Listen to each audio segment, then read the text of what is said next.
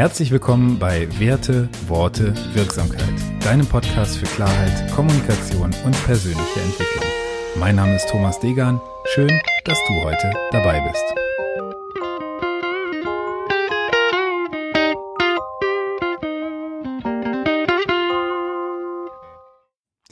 Episode 49. Schön, dass du wieder dabei bist. Heute möchte ich dir in der Reflexionsreihe ein paar Punkte sagen, die ich mir überlegt habe und ich nenne die ganze Folge, was ich 2021 anders machen werde. Der erste Punkt, den ich 2021 anders machen werde, ist das Arbeiten. Ich habe äh, dieses Jahr unglaublich viel bewegt, unglaublich viel Dinge gemacht, viel äh, meines Geschäfts umgedreht und geschaut, wie ich verschiedene Prozesse noch digitaler gestalten kann. Also ich war immer ähm, so semi-digital unterwegs. Mein, ähm, mein Anbahnungsprozess äh, in der Zusammenarbeit mit Kunden, der lief in weiten Teilen digital. Meine Dienstleistung äh, Kunden gegenüber läuft in weiten Teilen digital.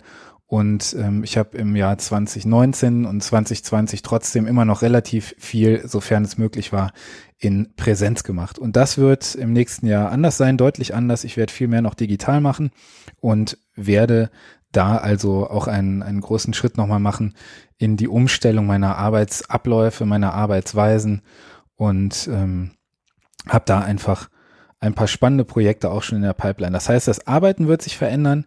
Ähm, zum einen vom Prozess her, also vom Analogen noch mehr ins Digitale gehen, ähm, was ich sehr liebe, was mir unglaublich viel Spaß macht, was mir auch als ähm, Freiberufler viele, viele Möglichkeiten schenkt, nochmal ähm, andere Dinge abzuwickeln, als eben, wenn ich jeden Tag selbst persönlich irgendwo vor Ort sein muss oder mich mit Klienten und Kunden treffe.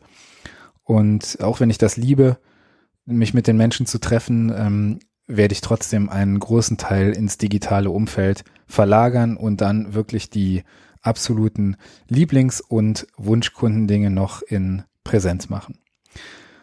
Anders arbeiten werde ich auch in Bezug auf meine, mein eigenes Time-Management oder Task-Management. Ich habe ähm, eigentlich ein sehr, sehr gutes Task-Management.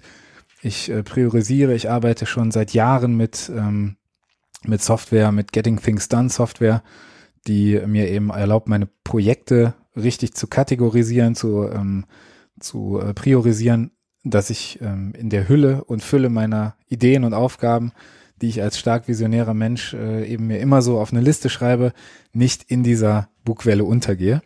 Und für das nächste Jahr habe ich einen ganz spannenden Ansatz mir mitgebracht. Ich plane regelmäßig sonntags meine, meine Woche und schaue mir einfach an, was tue ich, wann, in welchen, ähm, in welchen Timeslots tue ich das. Und da habe ich in diesem Jahr doch relativ viel meinen Kalender einfach voll gemacht und geschaut, dass das, was zu tun ist, irgendwo im Laufe des Tages ähm, untergebracht wird und habe dabei wenig Rücksicht auf mich selbst und auf meine Regeneration, auf meine Freiräume genommen. Das heißt, ich habe jetzt ähm, fürs nächste Jahr ganz klare Timeslots, in denen ich bestimmte Aufgaben abwickeln werde, bei denen ich einfach nicht gestört werden möchte und ähm, setze mir da eben also keine Erstgespräche, keine Akquise-Telefonate, keine, keine Trainings- oder Coaching-Besprechungen rein, sondern werde da einfach nochmal größere Zeitfenster für schaffen. Und auf der anderen Seite äh, mache ich immer freitags so eine kleine Retrospektive. Was hast du diese Woche gemacht? Ich nehme also meinen Kalender, schaue mir diesen Kalender an und schaue, wie bin ich mit meiner Zeit umgegangen. Und im Laufe dieses Jahres in einem Coaching mit einer ganz, ganz lieben Klientin äh, hatte ich ein ähnliches Thema. Und da haben wir für sie einfach nochmal nach dem Punkt geschaut, bin ich gerade beschäftigt oder handle ich? Also bin ich gerade irgendwie einfach nur mit irgendwas beschäftigt, äh, unter dem Deckmäntelchen der, der Professionalität sozusagen, oder tue ich gerade wirklich was, was mich meinen Zielen näher bringt. Das würde ich dann als Handeln bezeichnen. Das heißt, in meiner Retrospektive werde ich zukünftig am Freitag dann die Woche nochmal Revue passieren lassen und schauen, war ich in diesen Zeiträumen beschäftigt oder habe ich tatsächlich gehandelt, um einfach da die Zeit auch nochmal sinnvoller und besser für mich zu nutzen. Ein dritten Punkt, den ich mitgebracht habe, ist, dass ich nicht mehr ausschließlich digital notieren werde. Ich habe jetzt, glaube ich, seit 2017 fast ausschließlich, außer eben in Coaching-Sessions, wo ich äh, gerne einfach ein paar Notizen mache, die danach dann Schredder ähm, also das, was nicht irgendwo dokumentiert wird oder dokumentiert werden soll. Ähm, das habe ich schon immer per, äh, per Stift gemacht in meinem Notizbuch. Ähm, und den Rest habe ich eben fast ausschließlich digital gemacht. Ich werde im nächsten Jahr wieder etwas mehr trennen, weil ich gemerkt habe, wie viel Spaß mir die, die ähm, das analoge Schreiben wieder macht. Das bedeutet, für mich werde ich also im, ähm, im nächsten Jahr für verschiedene Projekte einfach ein äh, Notizbuch jeweils anlegen.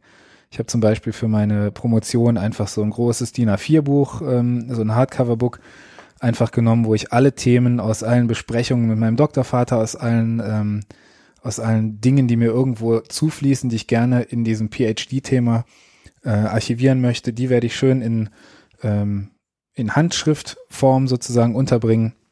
Und ähm, ja, für alles andere, was, was irgendwo reproduziert werden muss, also ähm, Vorbesprechungen für irgendwelche Projekte, die ich mit Kunden habe, für Organisationsentwicklungsprojekte, da macht es schon Sinn, dass ich die Dinge einfach digital aufnehme. Das mache ich äh, weitestgehend eben mit dem iPad, wo ich dann mit dem Stift mir die Sachen in ein Notizbuch schreibe, in einer entsprechenden App. Wenn dich diese Apps interessieren, dann schreib mich gerne mal an.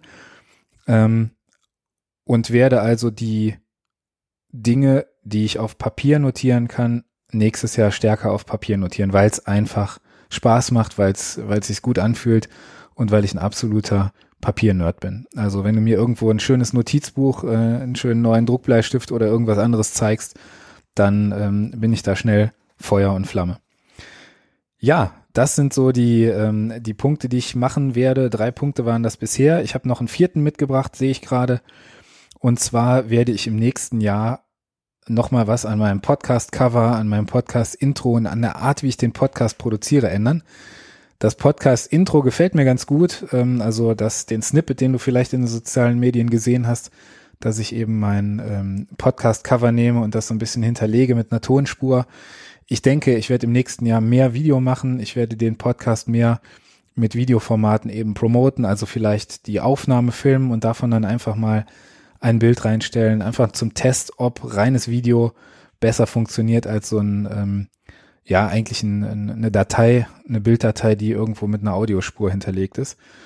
Was ich auch anders machen werde in Bezug auf den Podcast, ist, dass ich die Intros anders einsprechen werde. Ich habe dieses Jahr ähm, jetzt fast jede Woche eine Folge produziert, habe da ein Intro immer laufen, also ein kleines Musikstückchen, was du kennst und da spreche ich dann immer den gleichen Text ein, herzlich willkommen und so weiter und so fort. Und ich glaube, das kann mal einen frischen Anstrich nach dem ersten Jahr der Podcast-Geschichte jetzt gebrauchen. Ich weiß nicht, ob du das ähnlich siehst. Vielleicht kannst du mir da auch nochmal ein Feedback zu geben, wenn du Lust hast.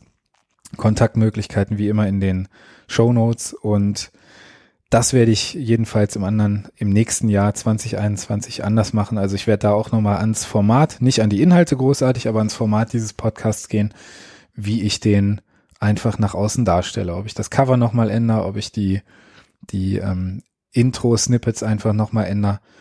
Du wirst es sehen, du wirst dabei sein und das freut mich sehr, dass du da dann ähm, vielleicht mir auch ein kurzes Feedback zu geben wirst. Prima, das war's schon wieder. Diese Folge 49, was ich in 2021 anders machen werde. Ich ähm, schau wirklich, was kann ich dieses Jahr tun, was hat funktioniert, was hat gut funktioniert, was hat vielleicht nicht so gut funktioniert. Und ich bin gespannt, was vielleicht bei dir gut funktioniert, was du im nächsten Jahr anders machen wirst. Schick mir gerne ein Feedback. Meine Kontaktmöglichkeiten findest du wie immer in den Show Notes und ich freue mich sehr, von dir zu hören. Schön, dass du heute dabei warst über ein kurzes Feedback, über eine kurze Bewertung freue ich mich sehr. Empfehle den Podcast gerne Menschen weiter, von denen du denkst, dass er ihnen genauso gut gefallen könnte wie auch dir. Herzlichen Dank, bis dahin und ich freue mich auf die nächste Folge. Dein Thomas.